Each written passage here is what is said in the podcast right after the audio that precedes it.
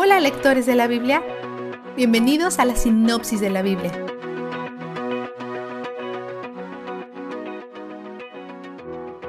Hoy entramos al primero de los libros de historia y si bien leen la historia, su objetivo principal es revelar a Dios. Sigue buscándolo. Tanto Dios como los israelitas le dicen a su nuevo líder Josué que sea fuerte y valiente.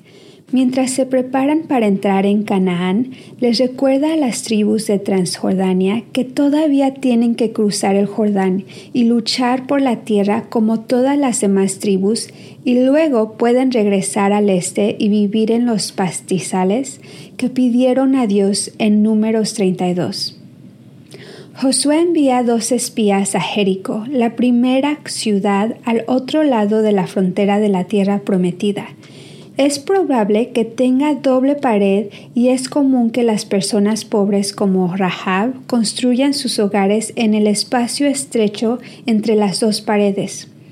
Los espías tienen dos objetivos principales aquí, mantenerse a salvo y obtener una buena vista del diseño de la ciudad. ¿Qué mejor lugar para lograr ambos objetivos que una azotea en las orillas de la ciudad? Algunos académicos piensan que están en la casa de Rahab por razones que no son honorables, pero otros dicen que es un movimiento estratégico de ubicación. Algunos textos históricos sugieren que Rahab también dirigía un tipo de hotel, por lo que esa podría ser la razón por la que estén allí, las escrituras no dan ninguna razón para pensar que tienen malas intenciones y sabemos que las escrituras no tienen miedo de decir verdades feas. Aunque Rahab es una prostituta cananea, ella teme a Yahweh, parece tener una fe real en él y sabe de lo que es capaz. Ha escuchado historias de lo que hizo a cientos de millas de distancia cuarenta años antes, cómo los condujo a través del Mar Rojo en tierra firme. Ella es alabada dos veces en las Escrituras por vivir su fe.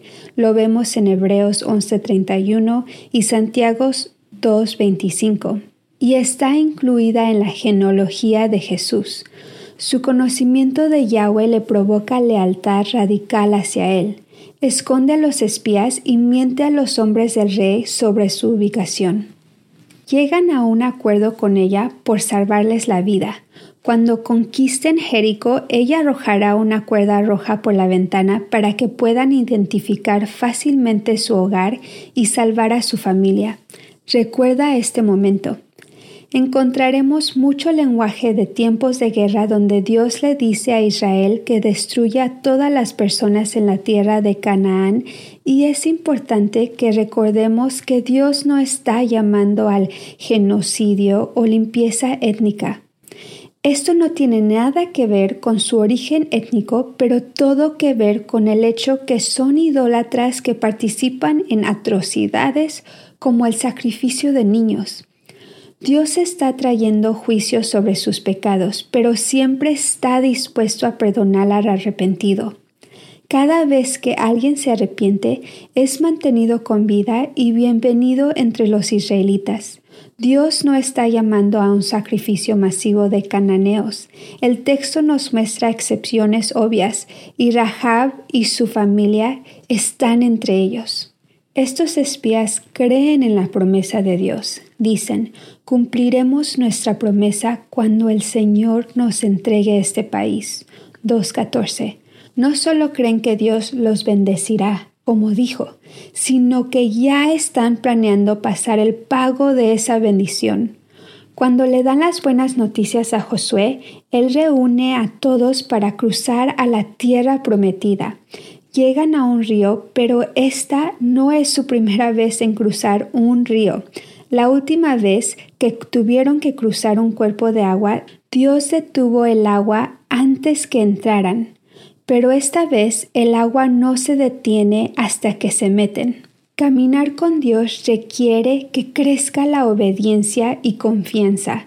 Mientras van cruzando, Dios los llama una nación por primera vez, cumpliendo su promesa de Génesis 12.2. Luego les hace levantar doce piedras, una para cada tribu. Estas piedras sirven como un recordatorio para ellos, sus hijos y todos los pueblos de la tierra.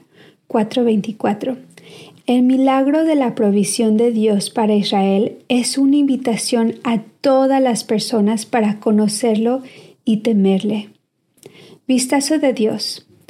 Dios repetidamente le dice a Josué que sea fuerte y valiente, pero cada vez que da este mandato, lo precede o lo sigue con la promesa de que estará con él.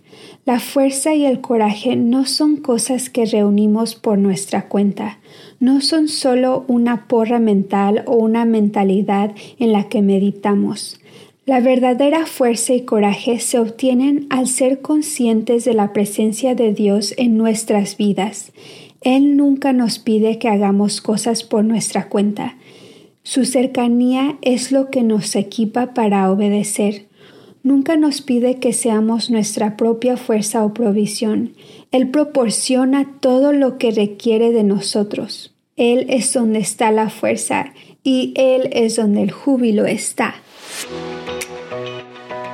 La sinopsis de la Biblia es presentada a ustedes gracias a D-Group, estudios bíblicos y de discipulado que se reúnen en iglesias y hogares alrededor del mundo cada semana.